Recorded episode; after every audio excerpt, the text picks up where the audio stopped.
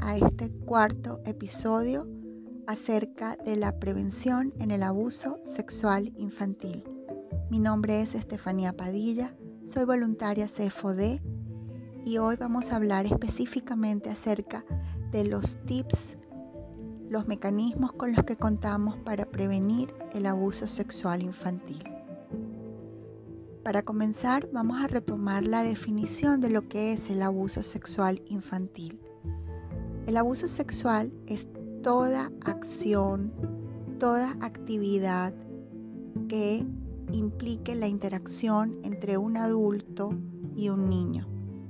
E incluso podemos mencionar niños mayores o que tengan una fuerza o poder o autoridad por sobre un niño menor. Estas acciones, estas actividades no son consensuadas y aun cuando pudiese haber cierto consentimiento, no existe dentro del abuso sexual una capacidad para consentir, para acceder a este tipo de actividad. Un niño jamás puede estar de acuerdo o consentir este tipo de actividad. Implica toda acción física como por ejemplo besar, tocar, acariciar, penetrar y también no necesariamente físicas, pero sí psicológicas, emocionales, como por ejemplo comentarios obscenos, exposición a material pornográfico, o también exponer al niño a cámaras con el objeto de utilizarlos para material pornográfico. ¿Cuáles son las habilidades que debemos desarrollar para proteger a los niños? Vamos a hablar desde el punto de vista del adulto significativo en la vida del niño, que puede ser su padre, su madre, por lo general los padres biológicos, Docentes, maestros también pueden contribuir muchísimo a detectar estas señales de alerta que, eh, de las cuales hablábamos en el episodio anterior y conociendo, identificando ciertos indicios pueden apoyar. Pero lo más importante en todo caso es la prevención y es el objetivo fundamental de esta serie de programas. Vamos a hablar entonces orientándonos hacia los padres los adultos significativos, los cuidadores de los niños. ¿Qué pueden hacer para evitar, prevenir el abuso sexual, infantil? Eh, algo muy, muy importante es la comunicación familiar. Crear un ambiente abierto, franco, donde los niños no tengan temor de conversar y hablar abiertamente con los padres y viceversa cuando los padres hablan abiertamente acerca de temas como por ejemplo la sexualidad, esto va a contribuir a que el niño tenga mayor conocimiento, poder sobre la información y puedan manejar mejor ciertas situaciones. No solamente lo que implica la sexualidad como tal, sino también el saber, el conocer los nombres correctos de las partes de su cuerpo, aprender a decir que no y que hay partes del cuerpo que son exclusivamente de ellos, que nadie las debe tocar o mirar, salvo ellos. Y eh, también que los niños puedan y aprenden a diferenciar lo que son las situaciones agradables de las situaciones que no lo son. Si el niño tiene muy clara la diferencia entre uno y otro, esto le va a permitir exponer una situación desagradable con mayor facilidad y va a poder ser capaz de hablarlo abiertamente.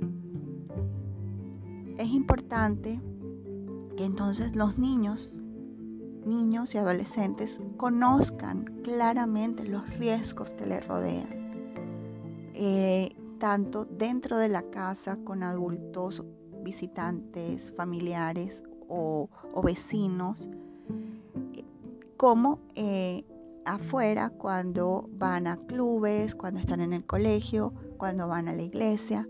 Si el niño está consciente de los riesgos, esto le puede permitir al niño hablar eh, o reconocer indicios o situaciones de riesgo y tanto padres como niños pueden contribuir a la prevención. Hay que, como lo decía al principio, la comunicación familiar es muy importante, conversar y brindarles a los niños la confianza necesaria para decir lo que sienten o lo que piensan, le va a permitir al niño ser capaz de decir decirle a sus padres o a los adultos significantes cuando algo consideran que no está bien o están sintiendo que algo no está eh, dentro de los parámetros normales.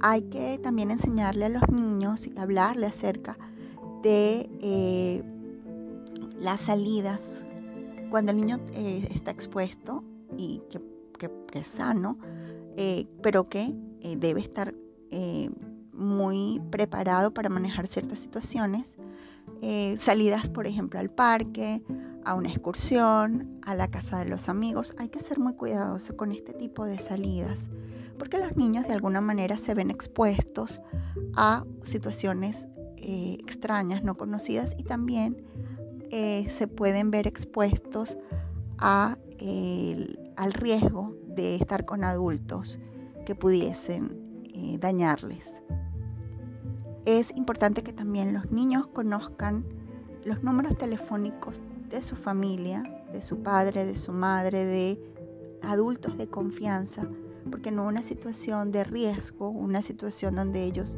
eh, se puedan convertir en una víctima, tengan la capacidad de comunicarse y pedir auxilio, pedir apoyo. Hay que enseñarle también eh, nuevamente les había comentado, enseñarle a los niños los nombres, las partes de su cuerpo y decirles que estas son partes, lo que son las partes íntimas y que no deben ser manipuladas, ni tocadas, ni vistas por nadie que no sean ellos mismos. De hecho, voy a hacer un comentario, una acotación. Recuerdo eh, claramente cuando eh, la pediatra de mi hermanito siempre eh, nos decía, tanto a él como a mí, que eh, solamente estaba revisándonos porque estaba mi madre presente y con la autorización de ella y porque era necesario revisar eh, cómo estaba el vientre para poder diagnosticar algo, lo estaba haciendo. Esa alerta previa ayude y contribuye a que el niño sepa que está ocurriendo de manera excepcional porque se está eh, en, un ámbito médico, pero muy importante porque el padre y la madre están presentes y me parece que esto debe tomarse en cuenta. Un niño no puede estar solo con un médico y el médico sin siquiera mencionarlo o sin la autorización del padre sencillamente eh, tocar al niño. Entonces, este tipo de alertas y de conocimiento va a contribuir a la prevención. También es importante que el niño sepa las diferencias entre los secretos buenos y los secretos malos. Por ejemplo, explicarle que un secreto bueno es eh, esconder el regalo del papá o de la mamá para dárselo el día de su cumpleaños y que no le vamos a decir que le compramos un regalo pero un secreto malo sería, y que el niño lo entienda así, de que un adulto eh, le diga a un niño que no le debe descontar, no le debe contar algo a su padre o a su madre, eh, si le dio un regalo o si le dio eh, dinero, porque allí están ocultando información importante y está siendo suministrada por otro adulto el niño tiene que estar eh, o tratar de, diferenciar que los secretos buenos eh, generalmente también están relacionados con actividades más eh, internas de la familia, del núcleo familiar, y que cuando otros adultos invitan a guardar secretos hay que ser cuidadoso y no está de más consultarlo con el papá o la mamá. Y importante también cuando estamos hablando ya de niños más grandes, de, a partir de los 9, 10, 11 años, adolescentes, estar eh, supervisando los sitios web que puedan estar ellos visitando.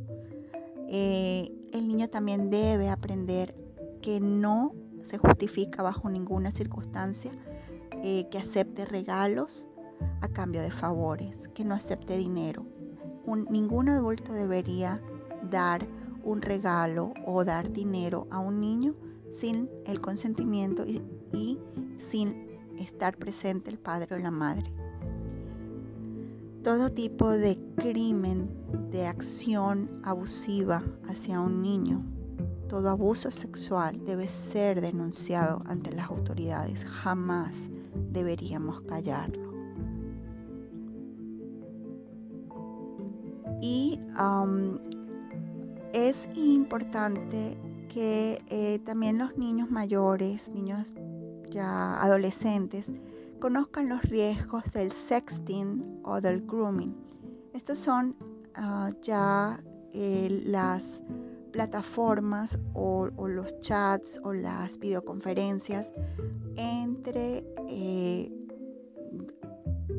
un ente desconocido en la web donde eh, se utilizan las plataformas para chatear y puede ser el tema, el, sexo, pero no sabemos quién es la otra parte con la que se está chateando, porque hay riesgo de que haya una falsa identidad, por lo tanto esa otra persona con la que se esté chateando no, necesariamente es quien dice ser hay un riesgo enorme de que simplemente sea un abusador sexual que cree un vínculo emocional con el niño y que lo manipule y lo exponga e incluso lo invite a encontrarse en un sitio fuera de su hogar. Así que esto es muy importante y hay que tener muy en cuenta. Adicionalmente, ante una situación de esta naturaleza, jamás, lo comentábamos en el episodio anterior, jamás debería ponerse en duda, jamás, cuando el niño expone o dice que algo le ha ocurrido. Un niño jamás va a mentir al respecto. No existe el primer caso de un niño mintiendo al respecto. Es una situación muy dolorosa que le produce mucho miedo y vergüenza y si tiene la valentía o, la, o está dentro eh, de una situación de desesperación que ya pide ayuda, hay que escucharle. Hay que escucharle y hay que estar dispuestos a brindarle el apoyo, el soporte que necesita. Jamás se debe juzgar o culpar al niño y tampoco agobiarlo con preguntas. Lo mencionábamos en el episodio anterior. Estas son algunas de las recomendaciones generales que se deben seguir para la prevención del abuso sexual infantil. En el hogar, eh, la, la supervisión constante es muy importante. Si estamos en otro ámbito, y como lo hemos venido diciendo en todos los programas, si no somos padres pero de alguna manera estamos eh, relacionados con algún niño, podemos contribuir escuchando, mirando y simplemente también siendo portavoces de esta información, ayudando a otros padres a conocer cuáles son los mecanismos de prevención. Ser multiplicadores.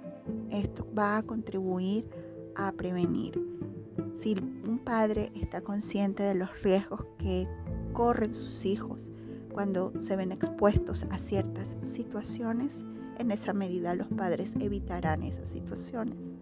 Por lo tanto, aun cuando no estemos directamente involucrados con un niño, bien sea porque no somos padres o porque no tenemos hermanos menores o porque no trabajamos o estamos cerca de niños, sí podemos ayudar a otros padres siendo portavoces de esta información.